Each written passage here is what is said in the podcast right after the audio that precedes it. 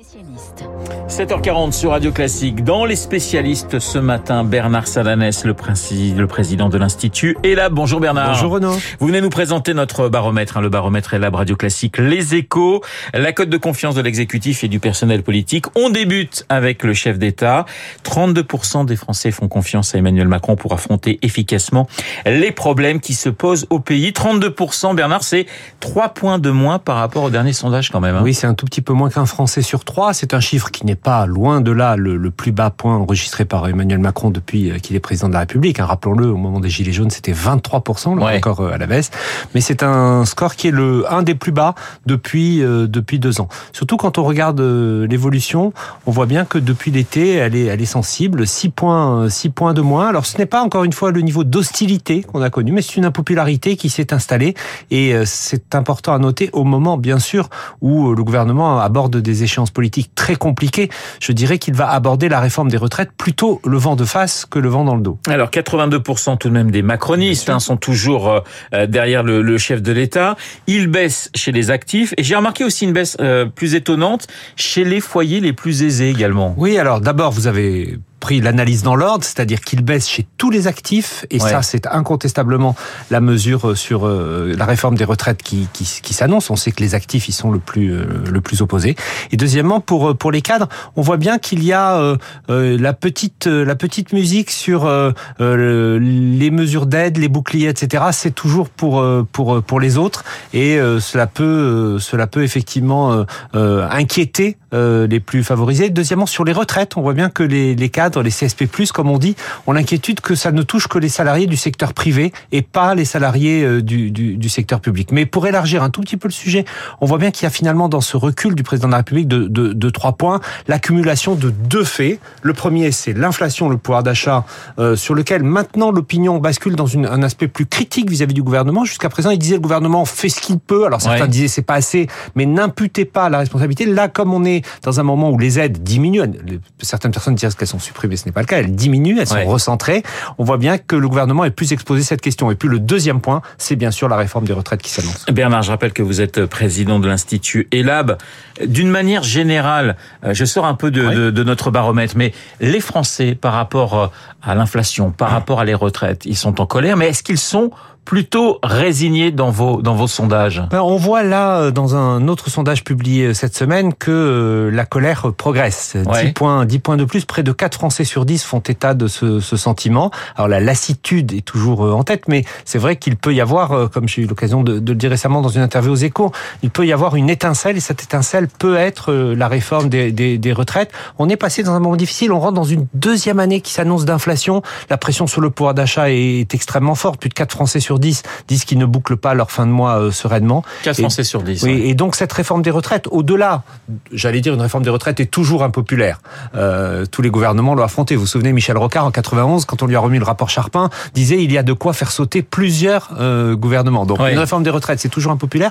La question du contexte, du moment, et on le voit dans les verbatims, vous savez, dans ces questions que l'on pose aux, aux personnes qu'on interroge, qui nous disent, franchement, c'était déjà assez difficile comme ça. Est-ce que c'était bien le moment de faire la réforme des retraites? Alors du côté de Matignon, code de confiance d'Elisabeth Borne, 27%, moins de points, mais elle progresse, il faut le noter, dans euh, euh, l'électorat macroniste en quelque sorte. Oui, tout à fait. Elle est maintenant, sa, sa, sa, sa cote de confiance que, que nous suivons pour vous, elle est euh, complètement corrélée à celle du président de la République. Mais euh, c'est vrai que malgré tout, on, on, on voit bien euh, la première ministre, c'est aussi son rôle dans la Ve République, et là aussi pour endosser une partie Ouais. de l'impopularité, 27% par rapport aussi au sujet de la réforme des retraites qu'elle va porter, hein, puisqu'elle va en faire la présentation mardi, si je ne me trompe pas. Le c'est- 10 janvier, c'est un- effectivement. C'est un socle de départ qui reste euh, assez faible pour elle. On peut dire qu'elle n'a pas encore établi de, de, de lien fort avec l'opinion. Alors, le- la confiance du côté des personnalités politiques, le classement, Édouard Philippe en tête, devant Marine Le Pen, Bruno Le, Pen, euh, Bruno le Maire, Nicolas Sarkozy, Olivier Véran et Jordan Bardella qui Ouais. fait euh, euh, une entrée, donc enfin une entrée, qui progresse à la sixième place. Euh, bon, Édouard Philippe, ça, Mm. c'est, j'allais dire, c'est, c'est, ça depuis euh, La seule plusieurs mois. personnalité qui a plus d'images positives que négatives Ouais, dans, les, dans les 35 personnalités que nous testons. C'est ce que j'allais vous dire. Marine Le Pen, elle est à un point de son niveau le plus élevé, et on voit l'entrée de Jordan Bardella dans le top l'autopsie, si je puis dire. C'est effectivement euh, l'élément significatif sur ce sur ce baromètre. On voit bien que là aussi, euh, à quelques jours de l'annonce de la réforme des retraites, on, on aurait pu penser que c'était les personnalités de gauche, Ouais. par exemple Jean-Luc Mélenchon, qui allait euh, qui allait progresser. Il est en baisse, hein, il, est en, il 12e. est en baisse sensible depuis depuis plusieurs mois, y Ouais. compris y compris à gauche. Et on voit bien d'ailleurs que Marine Le Pen progresse même dans cet électorat de gauche. Pourquoi?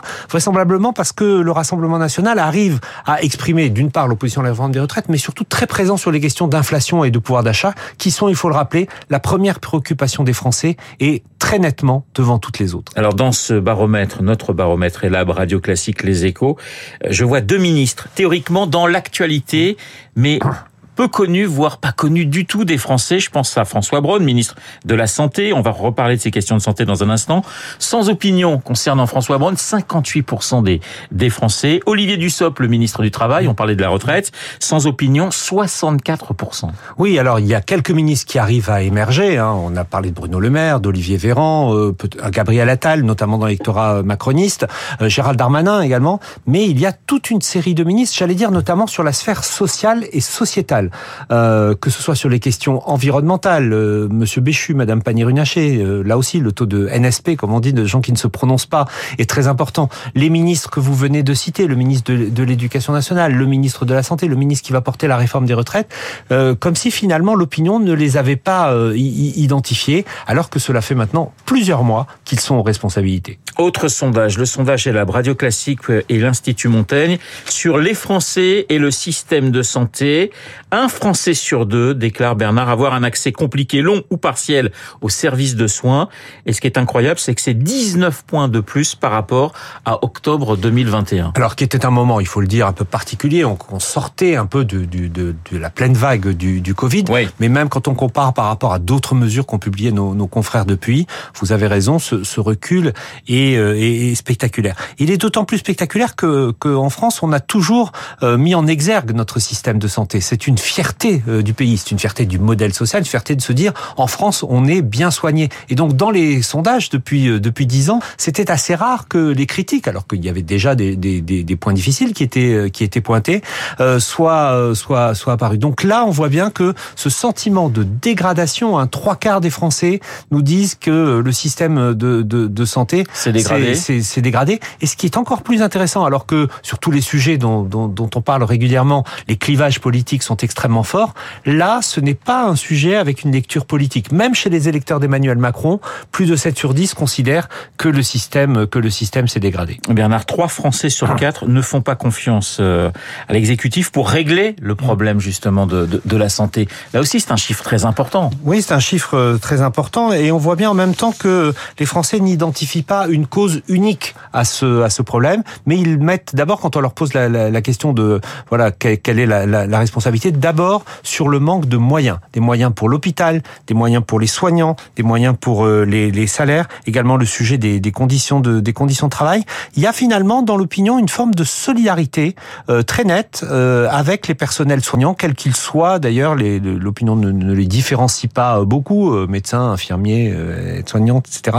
Il y a ce, phénomène de, solidarité. On apprécie ces, ces soignants et l'inquiétude est très profonde. L'inquiétude d'être bien soigné euh, est, est extrêmement lourde et c'est un point sur lequel le, le président de la République, qui s'exprime euh, ce, ce, ce matin, Oui, dans euh, les devra devra rassurer. Il devra à la fois convaincre les, les soignants, mais également convaincre l'opinion. Oui, le chef de l'État qui présente ses vœux justement aux, soignants dans un hôpital de l'Essonne. Nous y reviendrons d'ailleurs à 8h15 avec mon invité, l'urgentiste Patrick Pelou. Merci Bernard, Bernard Sananès, le président des labs dans notre studio. Et ces deux sondages sont évidemment à retrouver sur le site de Radio Classique. Dans un instant, Marc Bourreau et son journal imprévisible.